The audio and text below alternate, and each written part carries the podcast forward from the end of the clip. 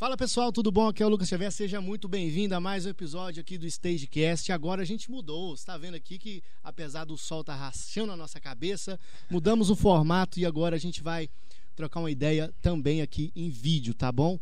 E vai funcionar mais ou menos o seguinte: a gente vai soltar o episódio na sexta-feira uh, com os cortes dos, das melhores partes do nosso bate-papo. E na, quando você vê os cortes aí no, no YouTube, já vai estar tá lá no Spotify o episódio completo, tá bom? E hoje eu recebi, cara, para começar esse novo formato, com o pé direito, pra valer mesmo, tô aqui com meu parceiro Fialho. Ô, meu irmão, não tinha ninguém melhor para chamar, se me chamou, né? Tá certo. Cara, é assim não, que tem que aproveitar a oportunidade. Chama os amigos. o cara veio lá de Curitiba aqui, bateu papo com a gente. E, cara, prazeraço estar tá, tá aqui trocando ideia contigo. E hoje eu quero extrair para você tanto não só o conhecimento é, cara, da, da música, da vida, de tudo que você já viveu, do seu trabalho atual, enfim. Eu sei que não foi fácil, né? todo mundo sabe, todo, todo mundo que começa a entrevista fica falando de onde o cara veio e não sei o quê. Então a maioria das pessoas que estão aqui já conhecem você. Eu já posso adiantar, gente, olha, Fialho está aqui porque teve uma história muito boa no passado, de onde ele veio para onde ele, de onde ele está hoje. E eu vou deixar ele contar um pouquinho, se apresentar brevemente de, de onde ele veio para você saber quem é que a gente está conversando aqui. Já posso adiantar que vai valer a pena, tá bom? Pô, show de bola. Irmão, primeiro, obrigado pelo carinho. É uma honra para mim estar aqui hoje, conversando com você. É um dos caras aí que no Brasil hoje que faz um trabalho que a gente não tem como nem como comparar. Eu costumo dizer que o trabalho que eu faço na internet hoje é como se fosse um pai para aquele que não teve um pai, ou então para aquele que teve um pai, mas o pai não falou para ele o que tinha, tinha que ser dito e você faz o trabalho de um empresário do cara às vezes, né? Às vezes o cara não tem empresário, eu vejo você falar muito disso no, teu trabalho lá e acho que uma dos maiores, das maiores dores do artista é justamente essa questão, empresário e artista. E você fala muito disso e você tem know-how, tem experiência, então eu queria te parabenizar, porque esse espaço que a gente está vindo aqui conversar hoje, talvez esse espaço aqui, cara, você esteja salvando a carreira de um novo, do novo artista do Brasil, uma nova Anitta, um novo popstar. E isso tem uma influência não só na vida desse cara, mas na vida de toda a família dele, de todos os músicos que trabalham com ele. Então, obrigado, primeiramente, é uma honra. E, bom, eu vim de uma família muito pobre. Você veio, você nasceu, hoje você mora em Curitiba. Isso. Mas nasceu, não, não nasceu em Curitiba. Não, eu né? nasci em Bagé, no interior do Rio Grande do Sul. E eu vim de uma família muito pobre, mas eu quero resumir porque, tipo assim, eu não gosto de ficar falando isso pro pessoal pensar, ah, mas tá se fazendo de vítima. Não. Aquele vitimismo eu sofri pra caramba, já, barato, né? É, já passei fome, já comi comida do lixo. E vou te falar, eu tenho orgulho de falar isso, cara, porque foi ser esse cara que fez me tornar o cara que eu sou hoje. Foi passar fome, é, que me fez correr atrás do meu sonho e eu comprar minha casa, eu comprar meu carro e eu montar meu negócio. Talvez se eu não tivesse passado por isso, talvez eu não estaria aqui hoje. E às vezes o cara que tá olhando esse vídeo tá dizendo, putz, mas cara, eu tento, eu sou bom, mas eu não tenho oportunidade. Deixa eu te falar uma coisa. Você nunca vai ter uma oportunidade. Porque a oportunidade é você que cria. Se você não criar oportunidade para você, você nunca vai ter. Se ficar em cima do sofá, às vezes tem um cara que tá vendo vídeo e tem muito talento. Ele acha que por ter talento ele vai ter sucesso. E fora dos bastidores aqui a gente estava conversando, né? Eu nunca fui o melhor cantor, eu era sempre pior. Até na escola eu era sempre pior. Mas em relação à música, eu sempre, eu sempre fui pior cantor, mas eu sempre era o que ganhava mais. Aí agora está na, na, sua, nas suas mãos, o que a gente vai falar daqui para frente, você vai poder escolher o caminho que você vai, vai percorrer na tua carreira. Você pode escolher ser o melhor cantor, o melhor artista, e não necessariamente você vai ganhar mais, você vai ganhar bem, você vai ser reconhecido. E eu poderia dar vários exemplos aqui, Lucas, de artistas no Brasil hoje que não cantam nada, comparado com outros que cantam muito. Comparado com artistas de barzinho, como a gente estava falando, tem gente que está em barzinho e canta pra caramba. Eu ontem estava jantando e vi um cara tocando e cantando pra caramba. Só que com aquele cara ganhando uma noite, eu ganhava às vezes em 10 minutos de show, sendo que o cara tinha mais talento que eu. Então por isso que é importante o trabalho que a gente faz de vir aqui falar da importância do marketing na música. Falar de novo o que eu falei é, com o Lucas fora dos bastidores. É, eu vou trazer uma conversa bem aberta para vocês hoje aqui. Espero que vocês é, entendam o que eu estou falando, não como uma crítica, mas como uma sugestão de alguém que quer abrir a sua visão para uma nova possibilidade. É, você quer fazer sucesso mesmo, quer ser reconhecido, quer ganhar dinheiro, quer conquistar as coisas na vida, foca em ser o artista que o público gosta. É, o público não compra a tua música, ele compra você primeiro. Se o público não gostar de você, pode ser a melhor música, o melhor cantor, a melhor banda, você vai morrer fracassado. Essa que é a verdade.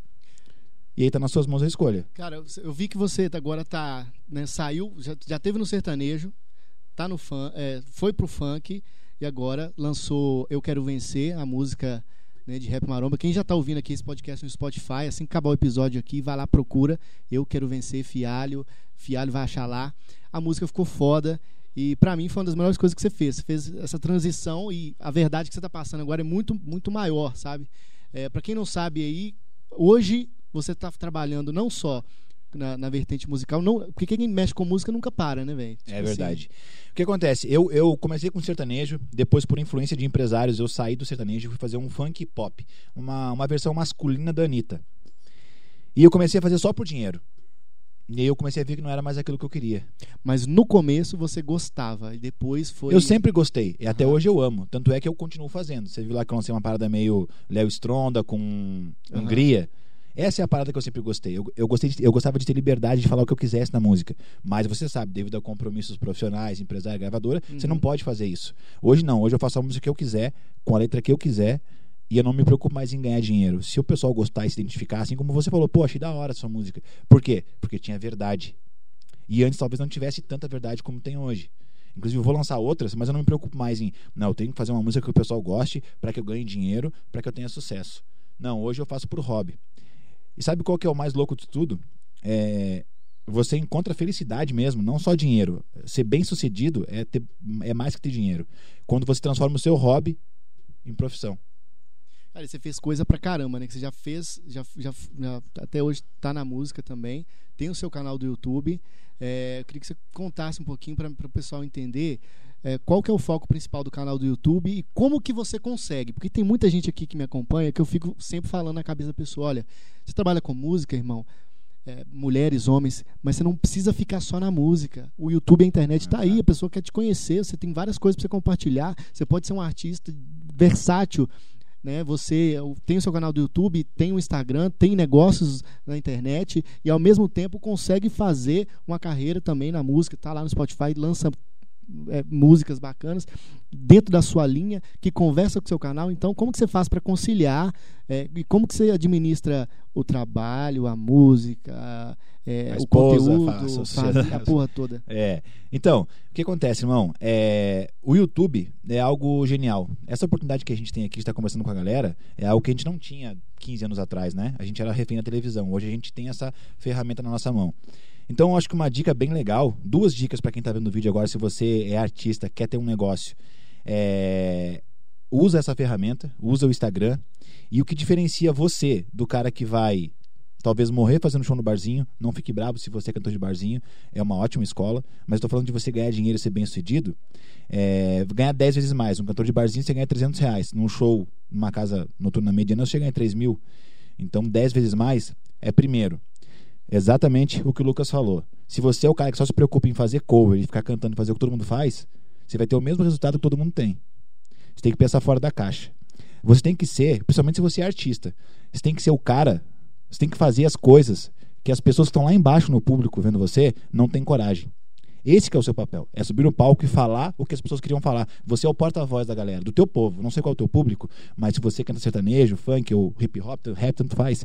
Você tem que chegar em cima do palco e ser tão foda de falar o que você tem vontade que as pessoas digam: caraca, o Lucas. Inconscientemente ele vai pensar assim: ó, o Lucas é o cara que eu queria ser, eu preciso seguir esse cara. Mas qual música dele que ele tem? Nenhuma estourada, mas eu, o Fialho é foda. Quer ver um exemplo disso? No Brasil hoje, Mirella, MC Mirella. Não acho que canta bem, não tem nenhuma música totalmente estourada, mas o Brasil inteiro conhece e ganha muito bem. Eu conheço a equipe toda dela, enfim. É um exemplo bom disso. Hoje a Mirella ganha por minuto o que às vezes um músico não ganhou a vida inteira no show. Então, o marketing, a venda do produto, você está em cima do palco, você está vendendo. Né? Quando eu comecei a cantar sertanejo, só para você ter uma ideia, eu fui fazer aula de tango. Olha que doido. Porque eu não queria subir no palco, eu já sabia que eu não era um, um exímio cantor. Eu já sabia que com a voz talvez eu não chegasse no coração das pessoas como eu poderia chegar com outras experiências, dançando, seduzindo, vendendo uma imagem para as meninas, principalmente, que era o meu público maior, é, de que eu era o cara que elas queriam ter. Você sabia que isso é, você usou daquilo que você tinha para poder se dar bem naquilo que você queria, né? Exatamente. Você pegou no, você pegou numa, numa vertente muito importante. A gente tem que olhar pra gente e dizer assim, cara, no que, que eu sou bom? e no que, que eu sou ruim. Pessoal fala, ah, você tem que pegar o que você é ruim e melhorar. Eu daria uma dica ao contrário. Pega o que você é ruim, o que você não gosta de fazer, delega ou não faz. E foca no que você é bom, em ser extraordinário no que você é bom. Ah, mas eu quero ser cantor e não sei cantar. Aprende a cantar o mínimo, é óbvio, mas foca no que você é bom. Você é bom no quê? Em seduzir? Você é bom em olhar no olho? Você é bom em. Chegou uma menina pra cima do palco que nem eu fazia, cara. Eu errava as músicas, nome de cidade. Aí chamava uma menina pra cima do palco, passava a barba no pescoço dela, cantava no ouvidinho, o pessoal gostava. Co- Contava piada, zoava, porque exatamente o que você falou. No show do Fialho, o cara não ia pra ouvir música. Ele ia pra ver qual é que ia ser a cagada que eu ia fazer no palco. Uhum. Por exemplo, um cara que gosta muito de show, do show dele, Eduardo Costa.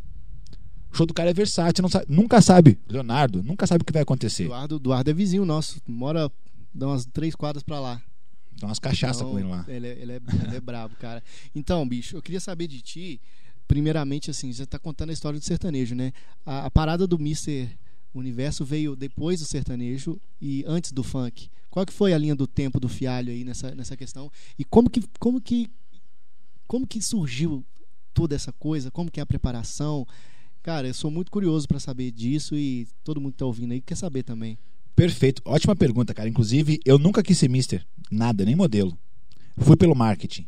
Eu larguei o funk, o sertanejo, fui pro funk, é, como eu falei, por influência dos meus empresários. E meu, a minha assessoria de imprensa falou assim: Fialho, como você não é tão bom cantor quanto outros, você tem que focar no que você tem de bom. Eu acho que se você concorresse a um concurso de beleza é, e ganhasse, você Nessa época você já treinava, né? já treinava. Sempre treinou. Você- Desde os 15 anos Desde os 15. e você ganhasse ou não, você vai aparecer muito no cenário, porque não tem, o cantor normalmente ele não, ele foca só em cantar. E eu fui e ganhei e me ajudou muito, me abriu E muitas como, que a, portas. e como que uma pessoa se inscreve numa coisa dessa e como que ela se prepara pra ganhar? Perfeito. É, você começa a disputar é, o campeonato da sua cidade, né? Depois que você ganha na sua cidade, você vai pro estadual, depois você vai pro campeonato brasileiro, depois pro mundial. E toda cidade tem um concurso masculino, né? Mas é, tem tipo uma federação, como é que é esse negócio? Tem. Hoje existem duas federações no Brasil que são as maiores, né? A que eu participei e a do, do concurso é, concorrente, digamos assim. São as maiores, masculinas. Porque o concurso masculino é muito pouco divulgado, né? Agora, a feminina tem muitas, são inúmeras. né? A gente vê, inclusive, a, a, a versão feminina é passada todo ano na Bandeirantes. Uhum. Então, é legal porque as mulheres têm esse incentivo, o homem não tem. Então, é importante falar disso porque eu fui pro, pro concurso de Mister, pra tudo isso aí, cara, por puro marketing. Desde essa época eu já fazia as coisas por marketing, por venda, eu nem- eu nem sabia, era meio que por intuito. Vou ter uma oportunidade ali de, de né, me aparecer, de porque quem não é visto não é lembrado, né? Então a oportunidade apareceu, foi lá. E- Dessa forma, eu fui pro programa, fui pro Pânico. Aham. Dessa forma, eu fui pro SBT, eu fui pra Record, eu fui pro Esporte Fantástico, TV Fama, por causa do o, o Mister. Tipo assim, pô, quem é o Mister? Quem é o funkeiro que foi eleito Mister Universo? Aí quando eles forem saber que é o Fialho, aí eu já vendi. Da headline, né? É, a headline, é- a manchete é boa, né? Aham. E, a preparação? Tipo assim, dá pro cara ser Mr. Universo sem treinar? Não tem como, não. Nem, nem da sua cidade. é o você vai. conjunto da obra, né? É um conjunto. O concurso de. Mister não é uma, por incrível que pareça, não é um concurso de beleza só. Existem 10 fatores ali e a beleza é um deles. Tem Aí os- conhecimentos os, árbitros julgam como se fosse um, ju- é, árbitros. Isso, no dia tem desfile. É, você- no Mundial, por exemplo, a gente ficou sete dias confinado num hotel, tendo entrevista todos os dias com jurados. Então eles é, abordam. Outra coisa que influencia muito para você ganhar um concurso, assim como na música, suas redes sociais. Se eu subir no palco hoje para disputar com um cara que não tem rede social ou é muito fraco, e estiver no mesmo patamar desse cara, ele já perdeu. Porque até o empresário, nós como empresários, a gente tem negócio, a gente sabe, se a gente olhar pra um, hoje para um artista que tem rede social bombada e um que não tem, então no mesmo nível você vai contratar quem? É verdade. Né? É, Então a gente não pode se enganar e fechar os olhos para uma realidade que é, a- que é a realidade do Brasil hoje. A gente não pode julgar alguém que escolhe alguém por uma influência no que a gente faria o mesmo. Eu faria o mesmo. Eu não ia pegar o cara que tem mais talento, eu ia pegar o cara que me dá mais dinheiro. Eu sou empresário, não sou ONG. É, de fato, cara. E depois que você sai, assim que você na hora assim, você, você já sa- entrou sabendo que tinha chance de ganhar ou foi uma surpresa pra você? Como é que foi a, a fase assim de de começar até chegar na- na- no momento que faixa que ganha, né? Ganha faixa, Troféu, troféu. medalha, por aí vai. Então, na verdade, o que acontece? Eu nunca entrei. é, A gente não tem como ter certeza de que a gente vai ganhar, né? Mas a- a- eu, pelo menos, sou muito assim. Se eu vou disputar com você uma corrida numa esteira, só tem duas oportunidades. Ou eu vou ganhar de você, ou eu vou morrer tentando. Então, se eu vou entrar pra uma parada, eu não vou entrar pra passar vergonha. Eu vou ver exatamente o que eu falei. Eu vou ver o que, que eu tenho de bom, o que, que eu tenho de ruim. E vou me esforçar ao máximo para ser o melhor naquilo que eu tenho de bom. Foi o que eu fiz no concurso. Na grande final é, do Mundial, eu fiz duas coisas que ninguém teve coragem de fazer. Primeiro, a gente foi na, na prefeitura de Arequipa, no Peru, que a final mundial foi lá. E eu tirei, entre os 47, finali 47 finalistas, eu peguei na mão da mulher do prefeito da cidade e fiz ela dançar a música do MC Marcinho, Glamurosa. Uhum. Numa cena que tá, tinha mais de 100 pessoas, com toda a mídia. Entendi. Isso chama atenção. E quando você chama a atenção das pessoas, quando você atrai a atenção das pessoas, você pode fazer o que você quiser com elas. E aí vai de você saber o que fazer com as pessoas. Né? Isso, isso foi uma coisa que eu fiz que chamou muito a atenção da mídia local, principalmente. E você sabe, a pessoa que mais aparece na mídia é que mais tem chance de, de se dar bem. Essa que é a verdade, né? É, e uma outra coisa importante também, eu sempre fui, cara, em tudo que eu fiz na minha vida, sempre, eu sempre fui ousado. E eu costumo dizer uma coisa: as, as melhores mulheres e os melhores negócios pertencem àqueles homens que são mais ousados. Então, se você for cagão, for frouxo, você nunca vai ter o que você quer. Você vai ter sempre migalha. Vai viver de, de igual mendigo. Tendo o que a vida te dá, tendo a mulher que. Porque eu costumo dizer uma coisa que é engraçada, mas é verdade. A mulher transa com quem ela quer. O homem com quem, ela, com quem ele consegue. O homem sem valor, né? É, exatamente. A maioria, digamos assim, né? É. Então o que acontece? Quando você enxerga o seu valor, e aqui eu não estou falando, não tô falando só como homem em sedução, na vida como um todo, inclusive na música. Você começa a vender melhor seu show, você começa a não aceitar qualquer coisa, porque você sabe que você, entre aspas, não está passando fome para aceitar aquilo. Agora, quando está começando, é mais difícil. Por isso que é, é importante a gente falar. é, você que está vendo esse vídeo, de repente está expressando, não, o dia que eu tiver uma câmera igual do Lucas, um microfone igual do Lucas, eu vou começar o meu canal, eu vou começar a fazer vídeo. Você nunca vai ter. Porque é isso aqui que vai te dar a possibilidade de ter um microfone melhor. É isso aqui que vai te dar a possibilidade de ter uma câmera melhor. Ah, Fiário, como é que eu. O pessoal me pergunta muito: como é que eu faço para aprender a falar para a câmera? Falando para a câmera. Você nunca vai ser bom antes de ser frequente. Como é que você quer ser bom em cantar se você nunca cantou? Ser bom em tocar se nunca tocou? Não tem pílula mágica, não tem botão do Power que se liga e vira super-herói. Cristiano Ronaldo treina 10 horas por dia para jogar uma hora e meia por semana. Cara, tem muita, muito, muito adolescente que me segue, cara, que às vezes é do interior e tal, e fica naquela síndrome do vira-lata, né, bicho? Cara, mas ah, eu tô aqui na minha cidade, ninguém dá ideia pra mim. Ah, cara, eu queria saber de você se bullying faz bem pra tirar o cara do lugar, se bullying é bom. Eu sou um profissional para falar disso, né? Que eu sofri muito bullying Quero na ouvir- adolescência. Eu quero, eu quero saber de ti, cara, porque É. eu também apanhar. É, tinha nego que batia na escola lá por, por prazer, assim.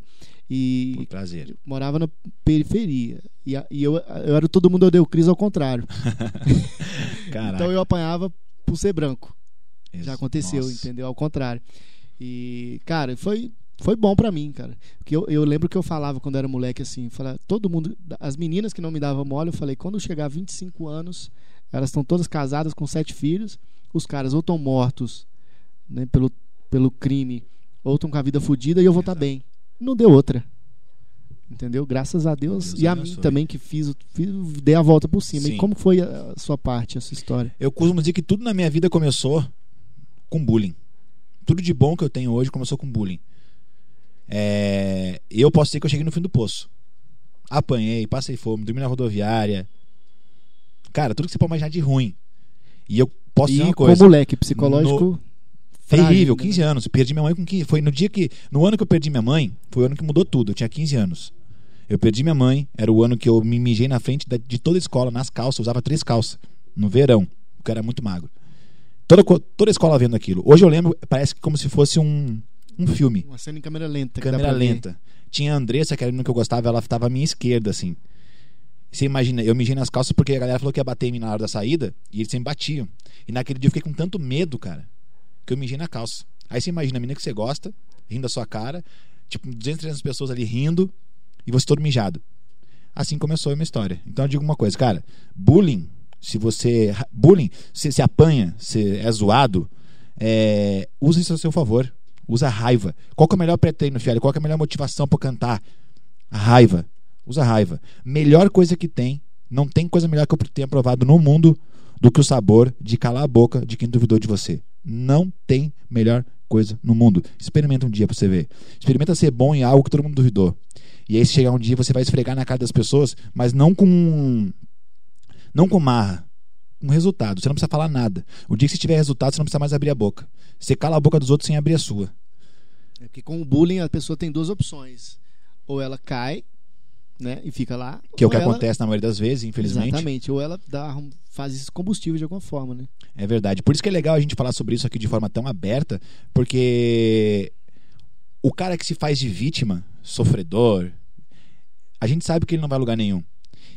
Mas ele pode mudar. Eu também, quando eu tinha 15 anos, eu, eu me esque- nunca me esqueço aquele dia que eu apanhei, eu só queria saber de morrer. Era morrer mesmo. Eu só queria saber de acabar aquele sofrimento. Então eu dobrei a esquina da, minha escola, cheguei em casa, sentei no chão e comecei a chorar. Com 15 anos. É difícil. Você pensa, cara, o cara com 15 anos não tem problema na vida. Eu tinha. Nesse mesmo ano eu perdi minha mãe. E morava só com ela. Você imagina a dificuldade que é. Entendeu? E eu podia chegar pra você hoje e falar, cara, eu era um fudido, eu era um ferrado, eu só me ferrei na vida. Não. Graças a isso que eu passei, foi isso que me- é isso que me possibilitou estar aqui hoje gravando esse vídeo pra você e de repente abrindo a sua cabeça pra você parar de reclamar da vida, parar de reclamar do presidente. Ah, o Bolsonaro é ruim, a Dilma era ruim, a minha esposa é ruim, meu pai é ruim, minha mulher é ruim. Não, você que é ruim. Acorda pra vida e começa a mudar. Deixa de ser frouxo. Deixa de colocar a culpa nos outros. Se você tem sucesso ou fracasso, a culpa é só sua, não é de mais ninguém. A gente até faz mais do que a nossa obrigação. A gente faz isso aqui de graça para as pessoas, não frase- cobra nada. Tem uma frase foda que eu escutei, cara, que é assim: você vira a chave da prisão que você sai.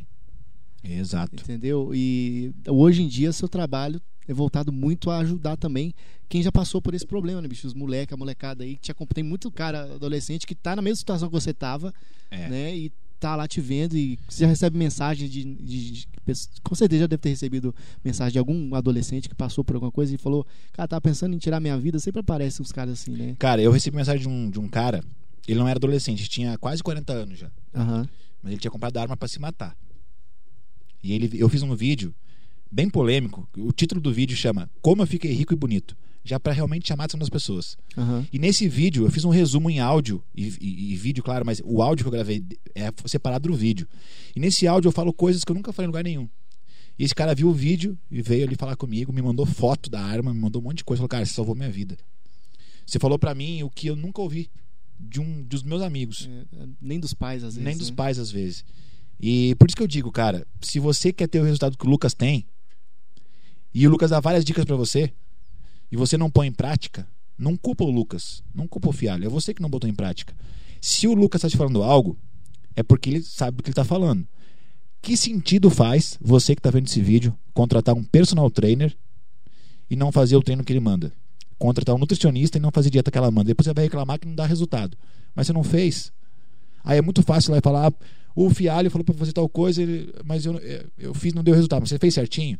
Não, teve um dia que eu não fiz lá, como ele falou. Então você não fez.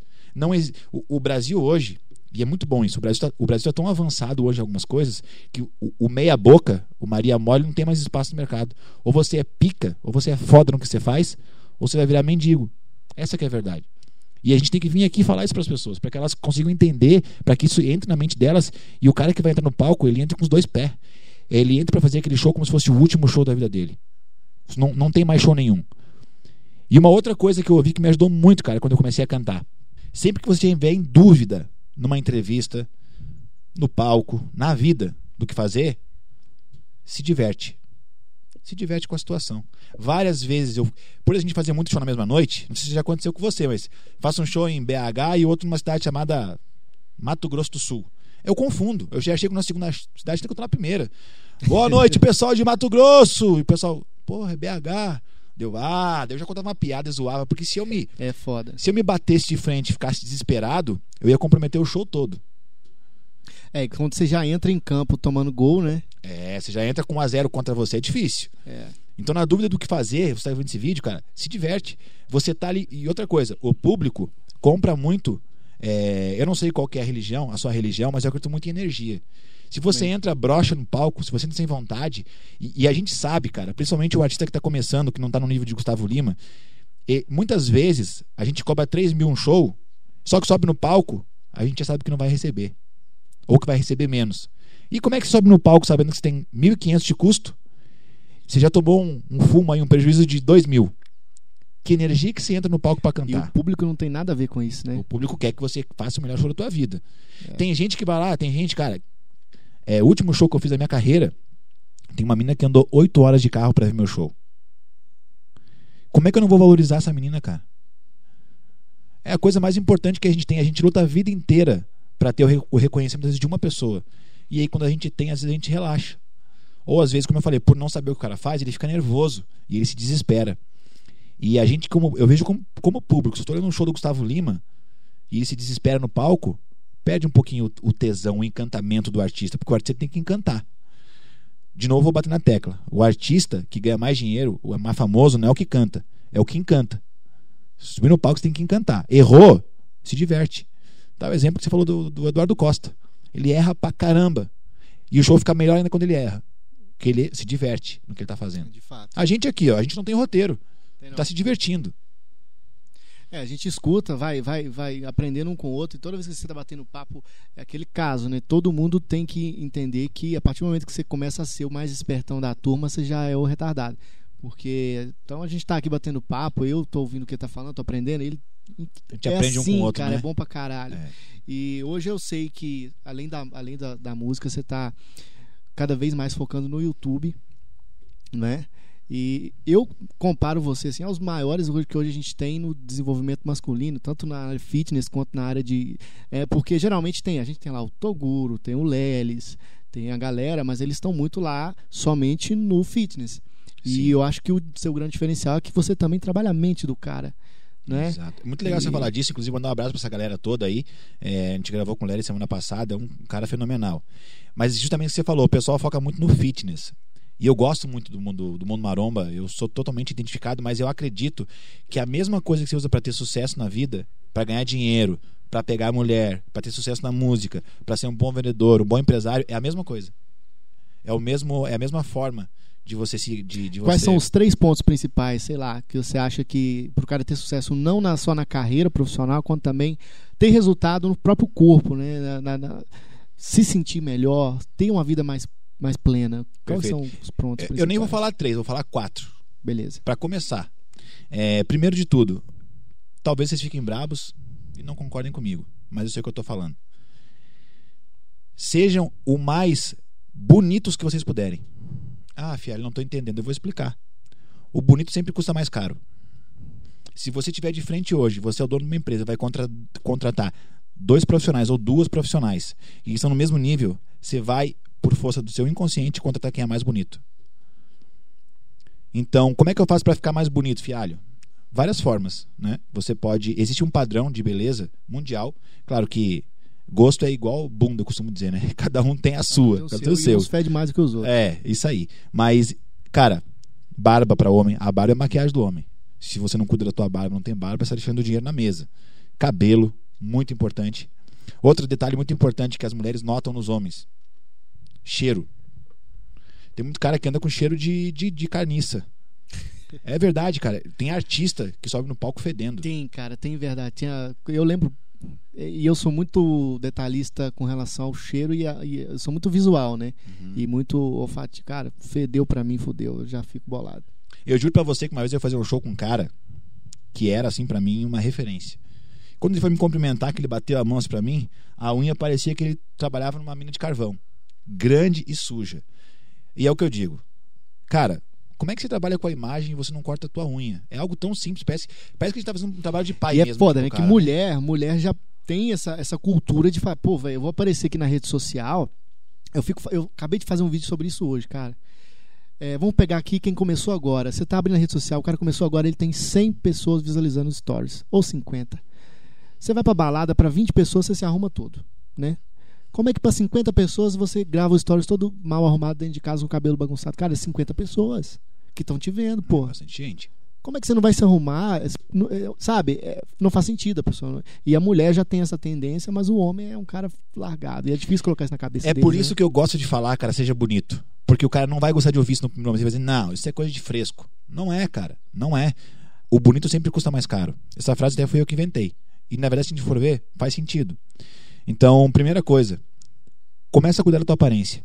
A sua aparência vai influenciar diretamente uma das coisas mais importantes da sua vida, que é na sua confiança. Eu brochei uma vez, vou falar a verdade pra você, porque eu não tinha confiança em mim. O cara sem confiança ele ganha menos, ele aparece menos. Ele, o cara sem confiança ele nunca vai ser promovido no trabalho dele. Ele vai ser sempre um reclamão. Pode ver que muitas vezes você vê um cara feio pegando uma mina gata. Por quê? Ele é confiante. O mesmo sistema que você faz para pegar uma mulher bonita é o mesmo sistema que você faz para cantar bem no show, é o mesmo sistema que você faz para ficar rico. Bem simples. Duas coisas. Nós vamos entrar para o segundo passo. Você tem que ser bom de lábia. Comunicação. Quem mandava no mundo há 200 anos atrás era quem tinha terra. Há 100 anos atrás era quem tinha dinheiro. Hoje somos nós. Porque a gente tem comunicação.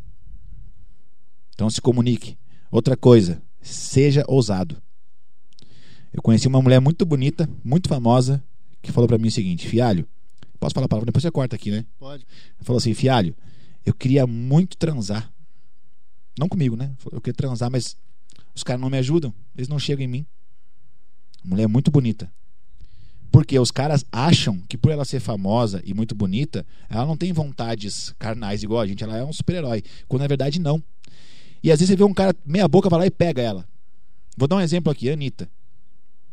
A Anitta é muito famosa, ela é bonita. Então os homens não chegam muito nela. Eu te garanto, se um cara meia boca chegar nela e tiver uma boa lábia, ele pega. Cara, isso é pura verdade. Muita gente, muita gente chega na balada assim, já aconteceu comigo. Você chega, tá lá com seu amigo lá, ah lá, aquela mulher ali que bonita e tal.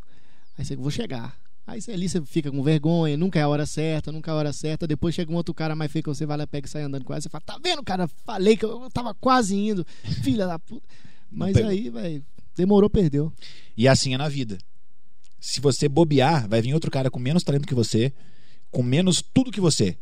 Ele só tem mais atitude. E igual ideias, né, velho? Quantas pessoas têm tantas ideias e depois vai lá outro faz e fala, tá vendo? Sabia que ia dar certo. Mas não foi você que fez. Não fez. Ação. E aí nós vamos pro terceiro ponto, que é o que eu ia chegar. Ação. Você tem que agir, independente de você ser bom, independente de você ter o que. É que eu costumo dizer, cara, você tem que fazer o, o que você quer fazer com o que você tem. Até você ter mais para fazer melhor ainda. Porque se você não fizer, não vai acontecer. Eu nem sei o que eu vou te perguntar agora, mas vou te fazer uma pergunta aqui. Primeiro vídeo que você gravou pra internet, você tinha esse monte de câmera que você tem aqui hoje, um monte de microfone? Não, não tinha nem câmera. A história do primeiro vídeo foi engraçado, cara. É, chegou um que eu tinha na, na, época eu tinha uma agência, né, uma, trabalhava com produto gráfico, tudo quanto é tipo de trabalho. Aí chegou um cliente lá e esqueceu a câmera dele lá em casa. Na, em casa não, né? Lá na, na loja onde eu atendia.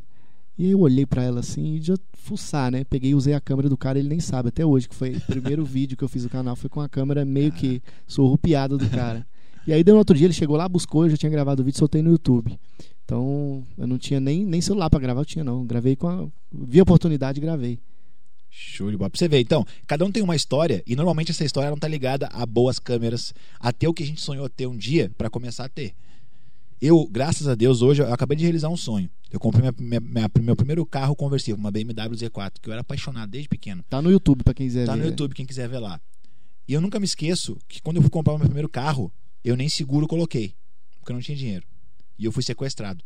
Olha que doideira com isso. Com carro e tudo. Com carro e tudo. Mas eu não comecei com uma Mercedes, eu comecei bem de baixo. Então começa com o que você tem hoje, até você ter mais para fazer melhor ainda. O que nos leva ao quarto passo, que é muito importante também. Rede social. A rede social hoje em dia, ela te possibilita ter sucesso em bem dizer qualquer coisa. Eu costumo dizer que a rede social, cara, você pode ser o super-homem. Eu, eu, eu, até brinco, eu digo, no feed você tem que ser o super-homem. E no stories você é o Clark Kent. Porque quem chega no teu perfil hoje, na rede social, independente do que você faça, você sempre vende alguma coisa. Até na hora de você pegar uma mulher às vezes pela internet. Se ela chega no seu perfil ela se impactar pela sua imagem, você talvez nem precise ser bom de papo. Você, quando você chegar na mina pessoalmente, ela já vai ter uma influência muito forte pelo que ela viu na rede social de você. Da mesma forma, o contrário. Da mesma forma, o empresário com o artista. Então, você tem a oportunidade na rede social criar uma imagem sobre você mesmo, porque você é o próprio diretor desse negócio. E talvez vender antes do pessoal, é, vender antes de oferecer alguma coisa. Ou seja, quando a gente vende um produto, você chega para a pessoa assim: você quer comprar? Com a rede social, você permite com que as pessoas que estão te olhando te peçam um produto antes de você vender. Isso aconteceu muito comigo. Quando eu comecei a criar vídeo para o YouTube, a, a, ideia do meu canal no, é, inicial era ajudar jovens que sofriam com bullying. Porque o jovem que sofre com bullying, você sabe bem de você sofreu também. Uhum. O cara que apanha, o cara que sangra, o cara que sofre com bullying mesmo, muitas das vezes, e esse era o meu caso, eu não tinha, meu pai não sabia. Meu pai achava que estava é, tudo bem. A gente morre de vergonha a gente de morre, contar. A gente tem tanta vergonha que a gente não consegue se abrir nem com os próprios pais. É. Né? Então, o meu YouTube servia de, servia de canal de comunicação com essa galera. E a rede social, cara, permite você hoje ser quem você quiser. E eu sempre digo, quando você tem essa opção de ser quem você quiser, pode parecer clichê o que eu vou falar, mas seja a sua melhor versão. Na hora de tirar uma foto para passar no feed, eu, eu inventei a regra do 10, do 10 por 1. O pessoal disse, pô, Fiel, eu posto um monte de foto legal. Para cada foto que eu faço, eu tiro 10. Mesmo que a primeira tenha ficado boa. Eu tiro 10. E é aquela história, você nunca vai ser bom antes de ser frequente em nada. Você nunca vai ser bom antes de ser frequente. Você nunca vai ter resultado antes de ser frequente. É, você pode ver que no meu stories eu nunca posto por dia menos de 50 stories no meu Instagram. É muito difícil só se eu estiver doente. Por quê? Porque eu entendi que com a prática a gente pode ser melhor do que aquele que tem mais talento que a gente. É, o, o esforço supera o talento a maioria das vezes. Né? Do que o talento preguiçoso. O, o talento é preguiçoso. preguiçoso. Aí o esforçado passa na frente dele e ele, o outro só fica chorando. Eu costumo dizer, cara, outra coisa que o pessoal, o pessoal fica muito brabo comigo no começo, quando o pessoal me conhece, o pessoal não gosta de mim, na maioria, principalmente os homens. Depois eles começam a acompanhar, é meio que nem o Ryan, assim, sabe? Depois no final eles dizem, cara, mas faz sentido o que esse cara tá falando. E eles viram meu cliente. Porque muita gente não aceita a realidade, né, bicho? Tipo assim, quando você chega e fala, cara, você tem que ser mais bonito. É, muita gente é hipócrita e fala, não, mas o que importa é o que eu tenho por dentro.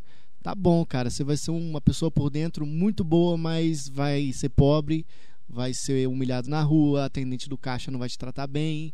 Exato. E aí, o que, que adianta, né? Você não está aqui para ter qualidade de vida e a pessoa realmente não aceita. E a partir precisa aceitar, porque não é, não, não é o fialho que inventou isso. É, sempre foi assim. Exato. O, o, que a gente está falando aqui, tanto eu quanto o Lucas, bem legal isso que você falou, Lucas. A gente não está dizendo para a sociedade se comportar dessa forma a gente está afirmando que ela se comporta dessa forma. A gente está dando para você uma oportunidade de aproveitar disso. É, Quando você chega a regra do jogo, tem é, que jogar a regra Você não tem que culpar os jogadores, tem que culpar o jogo. Exatamente. Nós somos os jogadores, né? Então o que acontece? Eu sei por experiência minha. Quando eu chegava num carro todo fodido, sem ar condicionado, sem direção, no posto de gasolina, os atendentes te tratam de uma forma. Quando você bota 10 de gasolina porque só tem 10 Agora, quando você chega com uma BMW conversível e manda encher o tanque, e tá bem vestido, e tá cheiroso, eles teriam um tapete vermelho para você. E por que, que eu falo isso? Porque essa é a realidade, eu não inventei a história, não estou inventando isso aqui. Você sabe que é assim. É, o, o, artista, quando chega num lugar e ele é famoso, ele tem um tratamento diferente do cara que está iniciando. E não é eu que inventei isso, não é o Lucas, é o mercado. É e sempre foi assim. E sempre vai ser. Todo mundo quer se cercar de pessoas de sucesso, ninguém quer andar com fracassado. Ninguém quer andar com frouxo. Essa que é a verdade. E se você que está vendo esse vídeo é o cara mais esperto da mesa que você está, você tem que trocar de mesa. É por isso que eu gosto de, pô, vim lá de Curitiba, tô aqui em BH hoje, tô gravando com o Lucas. O Lucas é muito mais esperto que eu em várias coisas. Então eu venho aqui para criar um conteúdo com ele, onde eu aprendo com ele. E ele aprende comigo e a gente aprende com todo mundo que está aqui e a gente sai daqui um homem melhor. Por quê? A gente está sempre é, network, né? A gente está sempre em contato com pessoas diferentes, ouvindo ideias diferentes. E muito melhor do que você. Cara, às vezes um, um bate-papo com alguém. Sei lá, às vezes você está na sua cidade e tem um, um, cara que é o dono do maior posto de gasolina da sua cidade. O cara já é. Se ele é alguém maior da sua cidade em qualquer coisa, seja o maior fazendeiro. Porque tem cara, cara. Tem, eu já bati papo, Fialho, com é, fazendeiro. Cara, o cara é o maior fazendeiro da minha região. O cara tá lá de botina, de chapéu se ele vier aqui para a cidade, o povo vai achar que ele não é um. É um mas a Sim. mentalidade do cara, cara, não perde para nenhum dono de startup, nenhum CEO, entendeu? Porque às vezes é até mais dinheiro do que esses CEOs aí o cara tem. O cara tem. Entendeu? E todo mundo, não importa onde você tá, mas na minha cidade não tem ninguém. Tem sim. Tem sim. Seja o, sei lá, o maior o dono do maior supermercado, ele tem uma mentalidade diferente do que o cara que está trabalhando no caixa. É verdade. Inclusive, isso que você falou é muito legal. Eu vim do interior do Rio Grande do Sul. E naquela época, eu tinha a cabeça assim, tipo, pô, aqui, aqui eu não vou pra frente. E, na verdade, pra ser bem sincero, até hoje eu acho que eu não ia mesmo. Talvez eu fosse ter um certo ponto. Então, se você que tá vendo esse vídeo está pensando assim, pô, eu sou jovem, eu moro no interior, aqui não vou pra frente. Olha como é fácil resolver isso. Eu vou resolver sua vida agora. sai daí. Faz o que eu fiz. Sai da casa dos seus pais. Tá na hora de você virar homem. Tá na hora de você virar mulher, assumir seus compromissos, pagar suas contas, entender e valorizar o que seus pais fizeram por você e começar a tomar as rédeas da sua vida. Tem que ter coragem, né? Tem que ter coragem. Sabe por quê, irmão? É, se você tem os pais que ajudam você e etc., porra, ótimo, continua aí. Eu não tô falando isso. Eu tô falando se você está incomodado com o resultado que você tem e você não faz algo de diferente, você nunca vai ter resultado eu diferente. Eu recebo pra caramba. Minha cidade é pequena, aqui não tem barzinho, aqui não tem evento. É, cara, a internet aí, se você não quiser sair, usa a internet. Mas se você tá realmente incomodado, vaza. Ninguém é obrigado a ficar. Tipo assim, é uma, uma coisa que eu sempre pensei. Eu não pude escolher onde eu nasci, mas eu escolho onde eu vou morrer. Certeza. Né? Então, é eu não vi de uma família rica, mas uma família rica pode vir de mim. Exato. E é essa mentalidade que o cara tem que ter, mas para isso tem que ter coragem, tem que ter culhão para sair de casa. Tem, mas, mas, mas exatamente o que você falou. O cara, o, o cara precisa ter o quê? Ousadia. E a gente tem. E quando eu digo ousadia, eu digo assim, cara, você tá de frente com um dos maiores sonhos da tua vida. Vamos falar aqui para quem quer ser artista, quer ser cantor.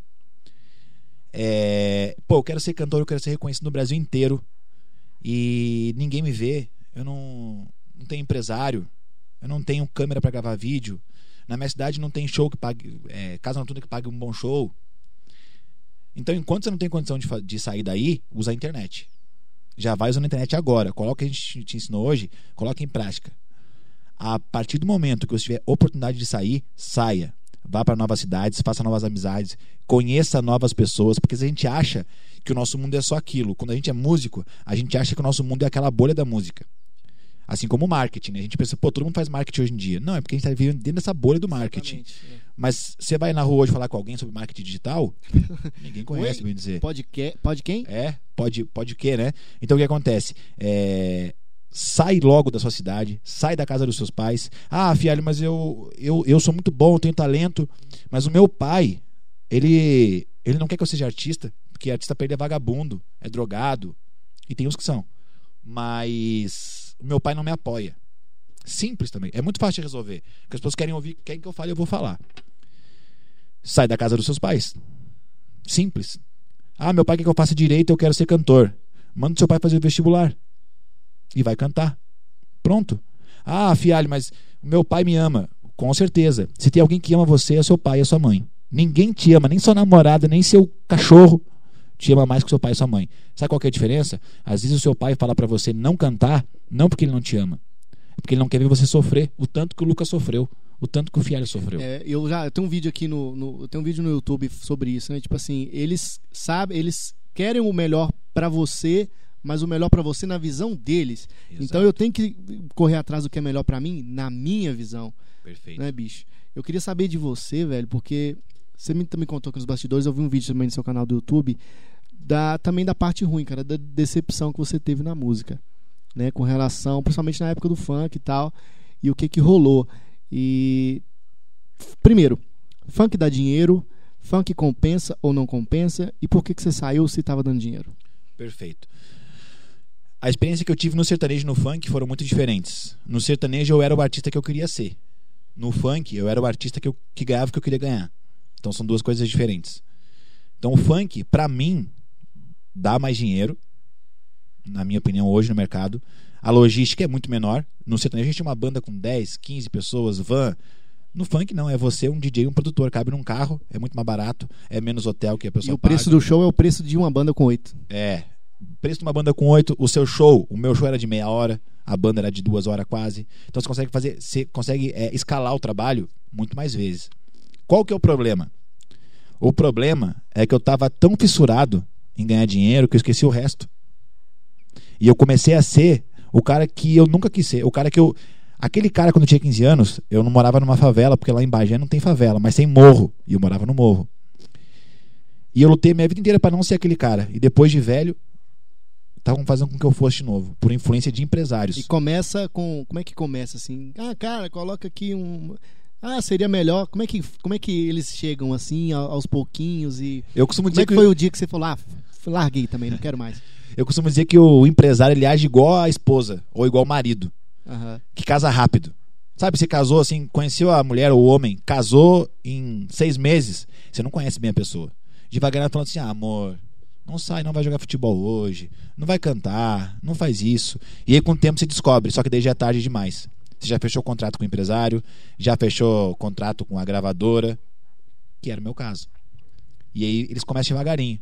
Ô Lucas, mas e se você rapasse a cabeça? E se você deixasse cabeludo? E se você usasse uma camisa rosa? No começo o cara até, até faz, né? No Claro, começo porque ele aquelas vai- pessoas têm mais experiência que você. Aham. E até elas não estão erradas, porque é a visão delas e dá certo assim.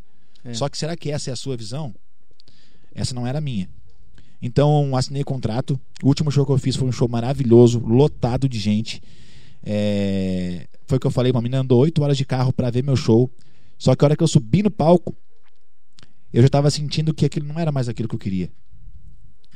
Não pela música. Eu amo a música, eu amo compor. Tem um monte de música que eu não- nem lancei ainda. E como é que é, cara? Você cuidando da sua saúde, cuidando do seu físico, tendo que, às vezes, no camarim, um fedozão de fumaça, maconha, que eu sei que tem.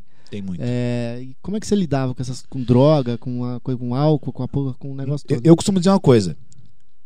O homem, pega essa visão que você é forte.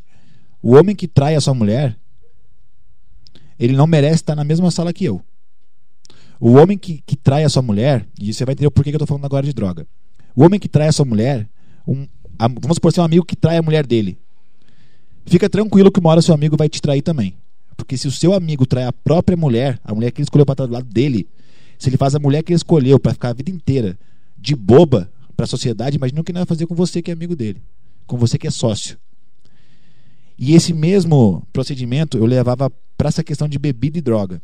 Bebida eu até liberava a um certo ponto, porque como eu era o cantor, normalmente onde eu ia fazer o show, principalmente agora nos últimos anos, eu era sempre a atração, então eu conseguia comandar isso. Era 100% proibido qualquer uso de qualquer tipo de droga, inclusive de maconha. Se- uma vez eu fazia um show, não falando do artista aqui, mas é um artista muito grande. E eu cheguei no e ele era o, o show principal. E eu cheguei no camarim e tava um- uma fumaceira de maconha assim, de um jeito que você não tem ideia. Eu saí. E eu só entrei direto pro palco. Eu falei pra minha equipe, vocês querem ficar aí, vocês fiquem, mas eu não vou ficar. Porque eu poderia vir aqui hoje gravar esse vídeo com você e você não fez isso. Mas algumas pessoas já fizeram. E falar assim, fialho, só é, não seja muito direto. Não seja você mesmo. Em outras palavras, você não me falou isso. Pelo contrário, eu testei você fora das câmeras. É, fora das câmeras, eu perguntei pro Lucas, Lucas, o que, que eu posso falar? Posso. Eu sempre testo. Eu costumo dizer que a gente testa as pessoas quando a câmera tá desligada. Falei isso pro Lelis até. E Lelis falou, putz, é verdade, cara. Quanto artista a gente conhece, quanto influenciador, que quando a câmera tá ligada, o cara é um. Mas quando desliga, o cara é outro. Nem te dá moral, não é educado, não é humilde. E você não, você foi educado, humilde, você foi profissional o tempo todo. Então é com esse tipo de pessoa, igual o Lucas, que você tem que andar. É esse tipo de pessoa que você tem que seguir. É um exemplo pra você. Não o cara que vai lá. Porque o que acontece? Tem muito artista bom que faz o maior sucesso e joga tudo fora. O cara não tem programação de carreira, plano de carreira. Por quê? Ele tá ganhando tanto dinheiro que ele sabe que no final de semana que vem vai entrar mais 5 mil, 10 mil e por aí vai. Então ele não se planeja.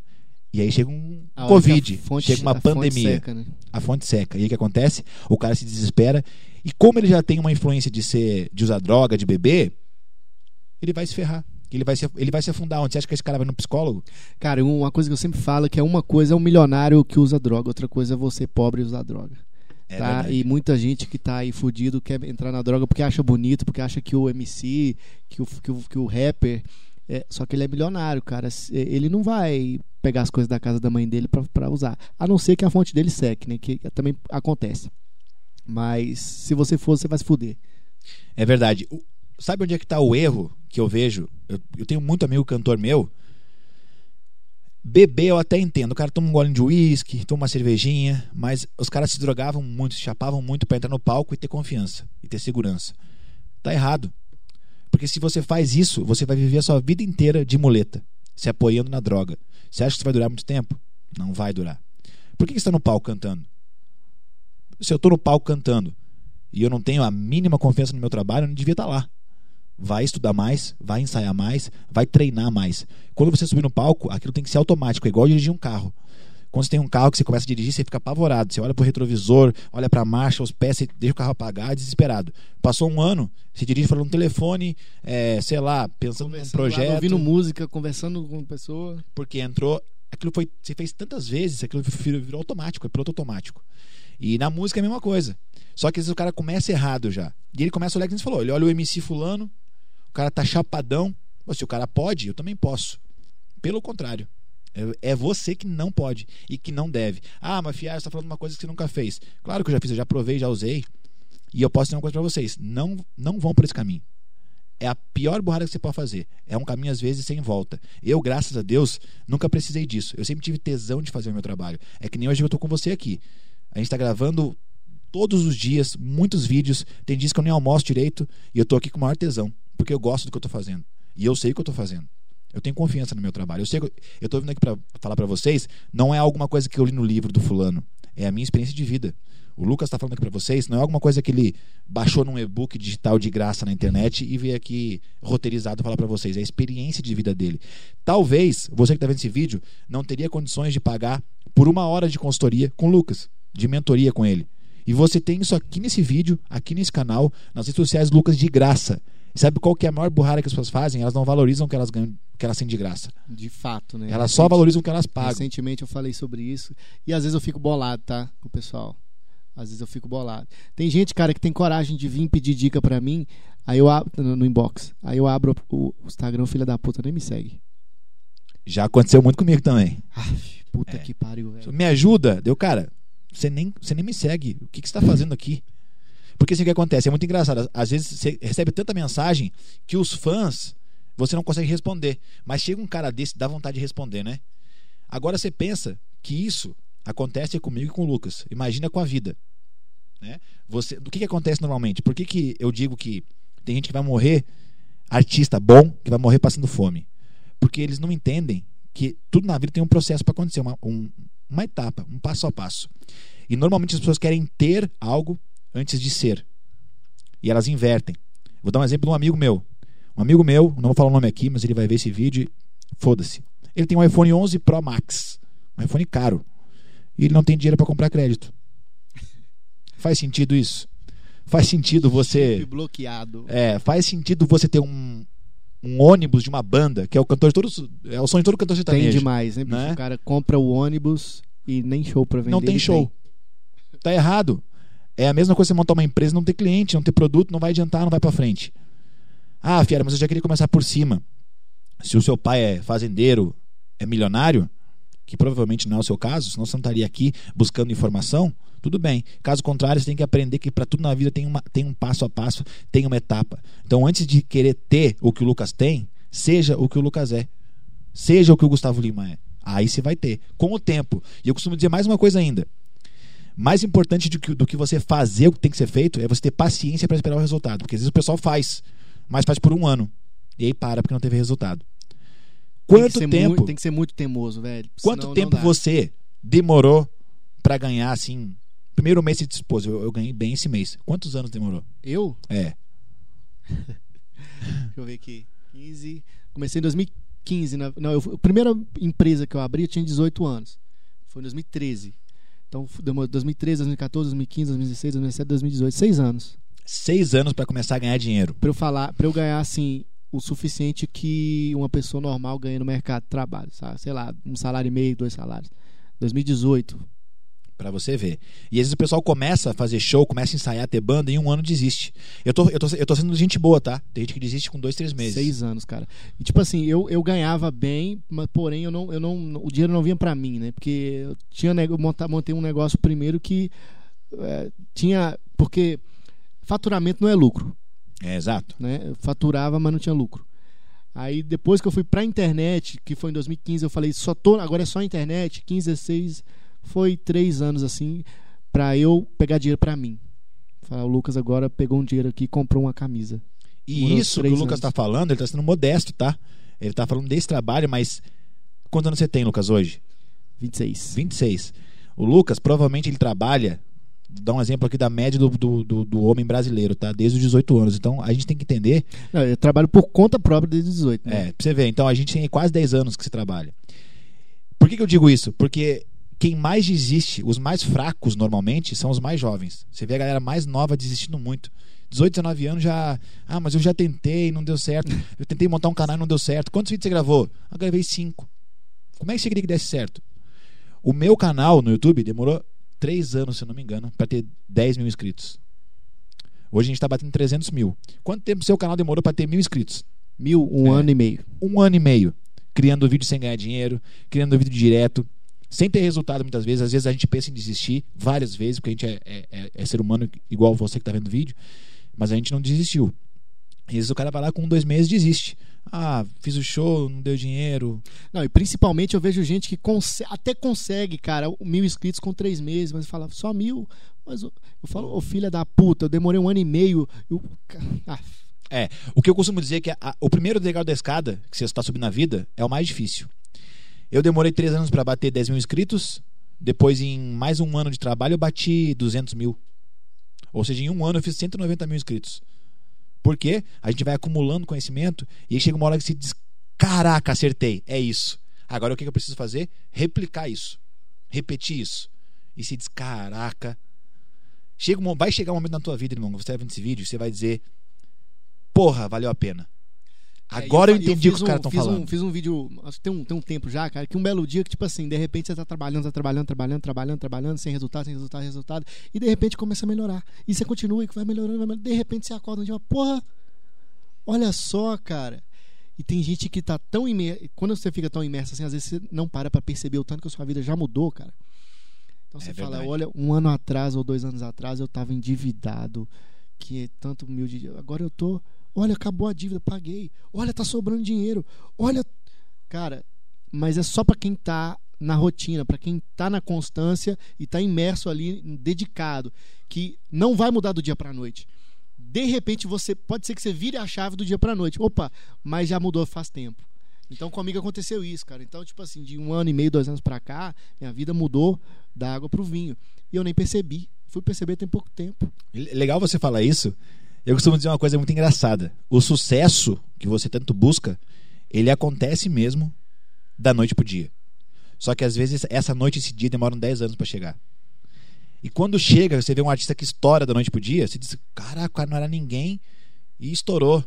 Mas tá vendo o palco, você não tá vendo os bastidores, você não viu o quanto aquele cara suou, o quanto aquele cara tentou. Às vezes, eu, amigos meus, venderam o carro que tinham, venderam as coisas de casa para fazer um clipe para investir na carreira deles. E aí você não vê. Você vê só o que? O resultado final. E aí você acha que é fácil. Não, cara, em um mês. Vou quer dar um exemplo bom, que eu gosto de dar um exemplo, do Naldo. O pessoal não, não acompanhava o Naldo. Quando veio em um ano, ele fez três, quatro hits no Brasil, ficou multimilionário. Mas ninguém viu a história do cara lá para trás. Não estou falando de gosto musical, de artista, estou falando de resultado. Aqui a gente de resultado. Eu não estou aqui para julgar quem é bom e quem é ruim. Eu estou aqui para olhar e observar quem tem resultado. Se eu hoje quero ser um cantor sertanejo de sucesso, e eu vou olhar pro Gustavo Lima e eu sou um bosta, como é que eu vou criticar o Gustavo Lima se ele é o cara que eu queria ser, tem o resultado que eu queria ter? Eu tenho que, no mínimo, respeitar quem tem resultado e ver por que aquele cara tá fazendo aquilo daquele jeito.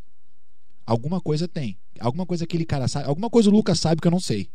Então eu preciso, mesmo que eu não goste do cara, eu preciso parar para observar e aprender. Eu tenho que aprender com ele. Ele tem mais resultado que eu, então eu tenho que respeitar. Só que a gente olha às vezes com inveja pros caras e a gente vira a cara. Ah, o Lucas Marrento, playboy é, lá com uma camisa de 500 reais. Fica lá. com um pouco de raiva, né? Quando tem um. É, quando o cara vê um cara mais bonito do que ele, ah, esse cara é viado, né? Primeira coisa que é, Exato. Fala. Ah, o cara se arruma o cabelinho. Hum, gay. É. Fialho, e não tem nenhum problema ser gay. Futuro do Fialho, cara.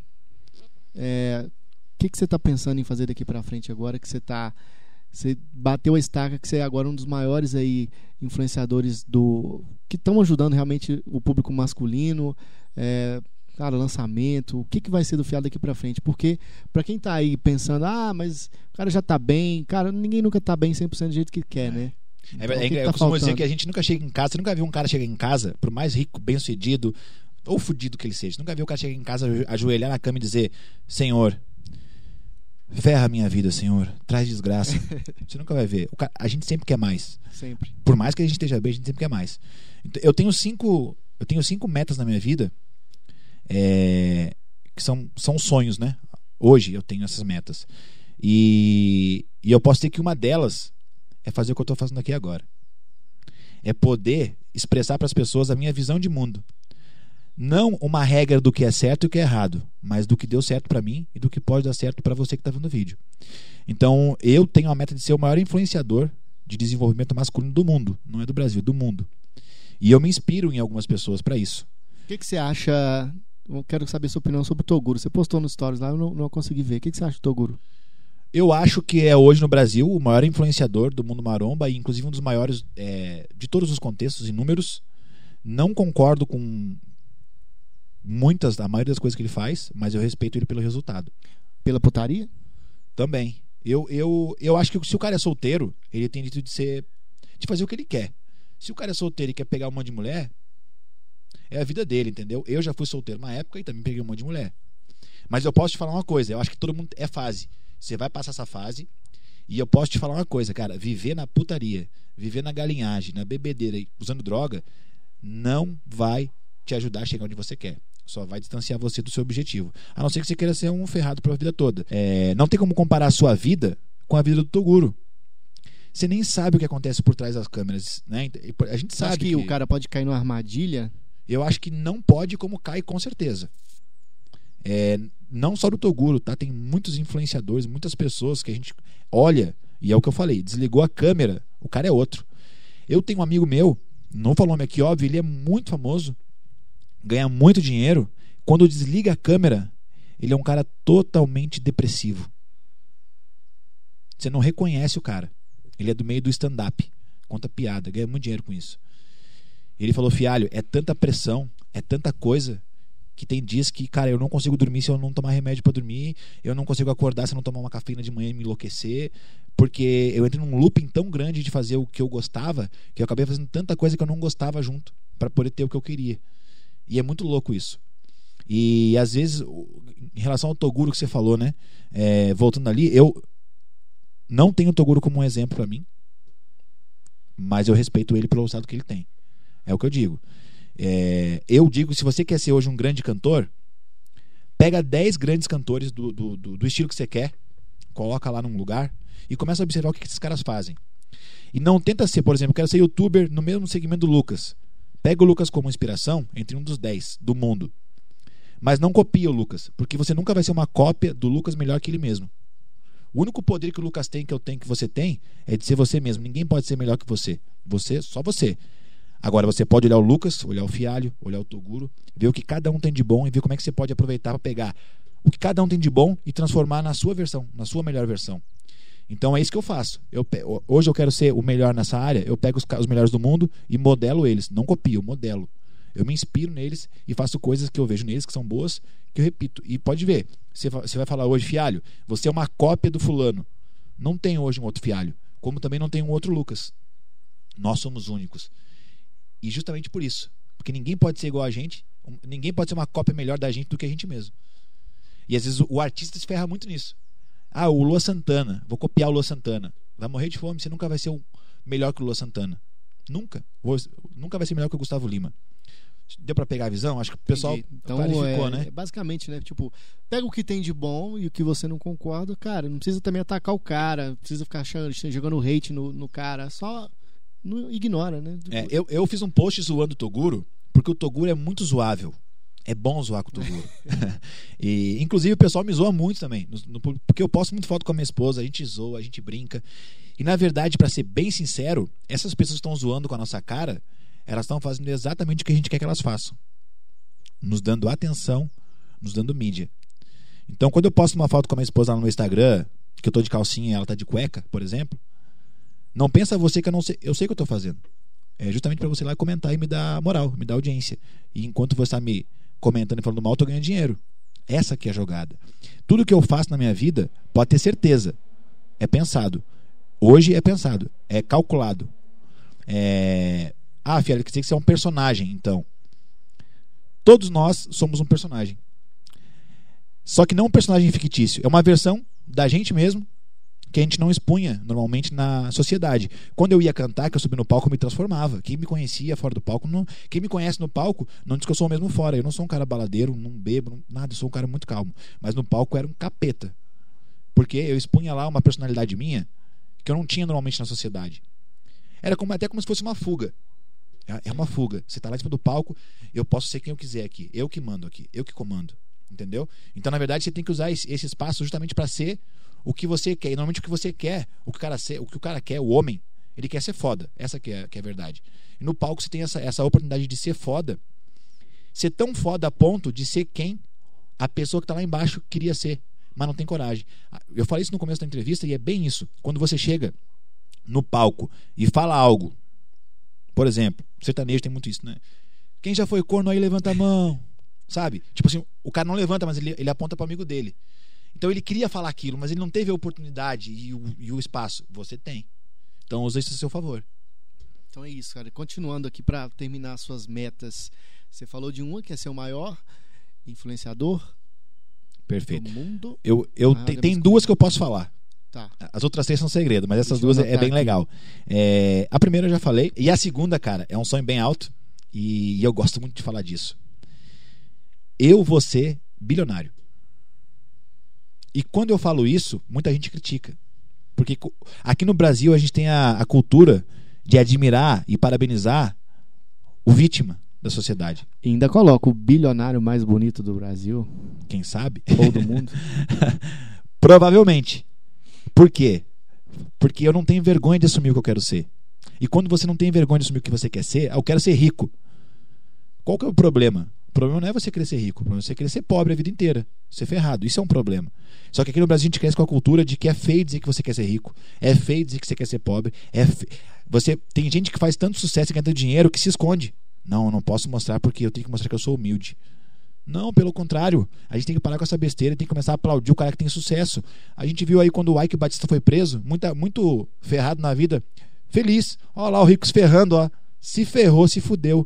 Eu fiquei triste, cara. Não importa o que ele fez, se foi certo ou foi errado. Ele era, na época, pra mim, eu nem tinha acesso a tanta informação, ele era um herói. Ele tinha o que eu queria ter. E como é que eu vou ver um herói meu, um cara que tem o que eu, que eu quero ter? Como é que eu vou criticar esse cara? Então você precisa se ferrar. Se eu criticar o que o Lucas tem de resultado, você acha que a vida, Deus, ou sei lá o que você acredita, vai te retornar aquilo que você está criticando, aquilo que você odeia? Não vai. Então tenho certeza que você que está vendo esse vídeo, você quer ser rico. Eu tenho certeza que você quer ser mais bonito. Eu tenho certeza que você quer ser um cara bom de cama. Eu tenho certeza que você quer tudo isso. Quer ter sucesso, você quer ser reconhecido. Assume que você quer ser. Vai ficar bem mais fácil e bem mais gostoso. E outra coisa bem importante. Ah, fialho, você gosta de aparecer. Muita gente fala. Você também gosta. E eu vou te provar agora. Por isso que você tem rede social e Instagram. Se você não gostasse de aparecer, você tirava um monte de foto e mandava no grupo da família. Você tem Instagram para aparecer. Então assume, eu quero aparecer. E você vai começar a entender isso como algo comum, como algo normal. E o mais legal de tudo, você vai começar a ganhar dinheiro com isso. Porque quando você tem confiança e, e você sabe o que está fazendo, isso vira tão automático como dirigir o carro que a gente falou, que daqui a pouco você está ganhando tanto dinheiro que você nem se deu conta. E aí acontece o que você falou. Vou dar o meu exemplo agora, quando eu comprei a BM, não caiu a ficha no mesmo dia. Porque pra mim era tipo assim, eu sonhava, no- quando eu era jovem, eu nem sonhava em ter uma BM, eu sonhava em ter uma caminhonete. E hoje eu tenho a caminhonete e a BM. E o dia que eu comprei as duas no mesmo dia, eu falei, caraca, eu não tô acreditando que isso tá acontecendo, cara. E agora, com menos de 40 anos, eu achei que talvez quando tivesse 50 anos já fosse mais tiozão, mas não, é agora, tá acontecendo. Então, eu nem ia filmar, eu, eu resolvi filmar para as pessoas para que elas vejam e entendam de uma vez por todas que não importa da onde você veio, você pode ter vindo da favela, do morro, não importa onde você está agora, não faz importância nenhuma. O que importa mesmo é aonde você quer chegar. Aonde você quer chegar? Qual que é o, qual que é o ponto que você quer chegar? Que nem o Lucas falou. Eu quero ser bilionário. Eu, se eu sei o que eu quero ser, eu sei o que eu tenho que fazer. É mais claro. É a mesma coisa que a gente entrar hoje, eu e você, dentro de um táxi e dar 10 mil reais pro taxista e falar, anda. O que, que ele vai fazer? Ele vai andar. Só que ele vai andar para onde? Se você não sabe para onde você está indo, qualquer lugar serve. E é por isso que é importante você ter isso que você falou. Ter meta. Quem eu quero ser? Eu quero ser o artista número um do Brasil. Eu quero ser rico, famoso e respeitado. Ou não. Eu quero ser o cara que toca ali na esquina, toma tudo de cerveja, o cachê, vai para as putas, depois vai para casa sofrer e passar de depressão. E a escolha é cedo. sua. E, e vai, vai morrer cedo. A escolha é sua. Na verdade, a escolha sempre foi sua. E ela sempre vai ser. Ela sempre teve nas suas mãos. O problema é que você muitas das vezes ouvia aí frases de coaches e de pessoas enfeitando as coisas com poemas. Aí vem aqui um fialho e um Lucas e joga na sua cara algo que você sempre viu, mas você tinha tanta tanta vergonha que você nunca assumiu pra você mesmo. E aí o cara chega pra gente encerrar essa, essa entrevista em grande estilo, o cara chega na pior fase dele da vida. Ele deixa de fazer as coisas por medo, por duas coisas, por medo e por vergonha. Medo do que as pessoas vão dizer e por, por vergonha, dizer, ah, o que, que meu pai vai dizer? O que, que meu pai vai falar? Né? O que, que meus amigos vão dizer se eu for cantar, se eu for fazer tal coisa? Deixa eu te falar, essas pessoas não vão pagar suas contas. Essas pessoas não vão investir em você como cantor. Essas pessoas não vão comprar o carro que você sempre quis ter. Então, quando você estiver com medo e com vergonha, lembra do que o pai está falando aqui. Medo e vergonha não pagam boleto. Medo e vergonha não realiza sonho. Quer ter algo? Quer ter o que o Lucas tem? Mete a cara, deixa de ser frouxo, deixa de ser covarde, vai para cima, faz o que ele está te falando, começa a ouvir, cara, os mentores, aquelas 10 pessoas que você selecionou que tem o resultado que você quer ter e põe em prática. Eu, eu, eu faço uma aposta com você aqui. Não existe nada que qualquer um de nós façamos na vida por seis meses seguidos que a gente não seja, no mínimo, no mínimo, bom. Até academia. Se você fizer por seis meses, seu shape vai melhorar muito. Então faz um teste, fica seis meses se dedicando a fazer algo, focado em ter resultado em algo. Se você fizer algo por seis meses, é impossível você olhar para trás e dizer: caralho, olha onde eu cheguei. Valeu a pena. Hoje, quando você olha para trás, Lucas, e diz: caralho, olha tudo que eu fiz, mano. Você não, mesmo que você não tenha chegado talvez onde você queria ainda, assim como eu não cheguei, você não, não olha e pensa: caraca, mas valeu a pena. Olha essa experiência que eu tô tendo. Cara, e acontece todo dia. Acontece todo dia. Tipo assim, e você às vezes tá tão. É rápido você se acostumar com as coisas, né? Você compra um carro, você comprou BM agora, com dois meses já vai ser o carro mais comum do mundo. Né? Mas você não pode. Tem uma cena de um filme, eu tava vendo uma série outro dia, acho que era Peak Blinders que eu tava assistindo, gostei. Ah, o Thomas Shelby entrou bolado para dentro do estábulo lá e pegou na pá de. e começou a cavar, acho que é mexer na, na, na, na bosta do cavalo lá e guardando. Aí o funcionário dele perguntou assim Cara, por que você está fazendo isso? Ele para mim não esquecer de o que, que eu faria se eu não fosse quem eu sou. Aí naquilo eu dei pausa, cara, eu fui no banheiro, falei, não, essa aí, essa aí eu vou ter que dar uma pausa, porque realmente, cara, às vezes é bom você lembrar, você ir lá e fazer uma coisa que não que, cara, para você lembrar, se eu não fosse o Lucas, eu estaria aqui. Você tem que lembrar disso, porque é você não pode esquecer, porque é fácil se acostumar, se, se acomodar. Então é bom você olhar para trás e falar, olha, se eu não fosse, se eu não tivesse feito o que eu fiz, eu estaria lá isso vai te dar até mais motivação para continuar. Vai te dar um tesão para continuar as coisas. E eu acho que casa muito bem com o que você falou agora. Eu gosto de falar algumas frases porque as frases o pessoal decora e fica na cabeça deles. Se você que está vendo esse vídeo não se emociona e não chora de verdade, chorar que eu digo chorar mesmo. Se você não chora com o seu porquê, o porquê do que você faz, o que você quer fazer, ou enfim, é porque você ainda não encontrou o seu porquê. E se você não encontrar o seu porquê, quando chegar nesse momento que você pensa em desistir, você vai desistir mesmo. Rápido, fácil. Porque você não tem um porquê tão grande. Olha quanta dificuldade a gente passa. Que a gente não mostra tudo 100%. Se a gente não tivesse um porquê, uma vontade tão grande, às vezes de calar a boca de alguém, às vezes de sustentar nossa família, às vezes de ser quem a gente quer sempre, ser o cara que a gente sempre quis ser, a gente já teria desistido. Então anota isso, leva isso para sua vida. Se você não sabe, se você não se emociona com o seu porquê, é porque você ainda não descobriu qual é o seu porquê. Começa a trabalhar nisso. Por que, que eu quero ser um artista foda, reconhecido, famoso, rico? Tem que ter um porquê. Porquê é mais importante do que às vezes como. Porque se você sabe o porquê, você dá um jeito de fazer. Quem quer dá um jeito, quem não quer dar uma desculpa. E eu espero que tenha sido boa essa entrevista que a gente está falando já há um tempão, né? Já, é... A gente já perdeu a noção do Obrigado tempo, tá, tá maravilhoso. Cara, eu queria, eu queria que você passasse agora o seu contato. Quem, quem viu aqui se encantou pelo que você falou, quem escutou aqui ou no Spotify, ou viu no YouTube. É, como é que faz para te achar, Fiari? Então, hoje mentoria e cursos, infelizmente ou felizmente, a gente não tem mais vaga para nada, tá tudo lotado. O que você pode fazer, que eu acho que seria legal, é me seguir na rede social, tanto no Instagram quanto no YouTube. Você coloca lá Fialho, com F de faca. Você vai achar minha rede social. No Instagram, uma vez por semana, eu dou mentoria grátis. Então, uhum. eu abro minha caixinha de perguntas, o pessoal pergunta e eu respondo dessa maneira aqui. É, então, às vezes, o cara tem um insight que muda a vida dele. Então, vai lá, pergunta, segue, manda sua crítica, manda sua sugestão, manda o seu elogio. E eu faço o máximo que eu posso para responder todo mundo. Eu sempre tiro uma hora do meu dia só para responder rede social, porque eu sei a importância que isso tem. E se pudesse dar uma dica para você no final desse vídeo, que pode mudar a sua vida aí. É você anotar sempre Escrever mesmo, ou no papel, ou no seu celular.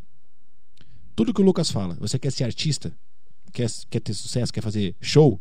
Anota o que o Lucas fala e coloca em prática por seis meses. Faz o que eu estou te falando. Seis meses. Começa a trabalhar sua rede social. Começa a fazer o que ele está falando. Começa a investir em você mesmo. Ganhou o dinheirinho? Outra dica. Você está ganhando dinheiro, já está cantando em barzinho, está fazendo show?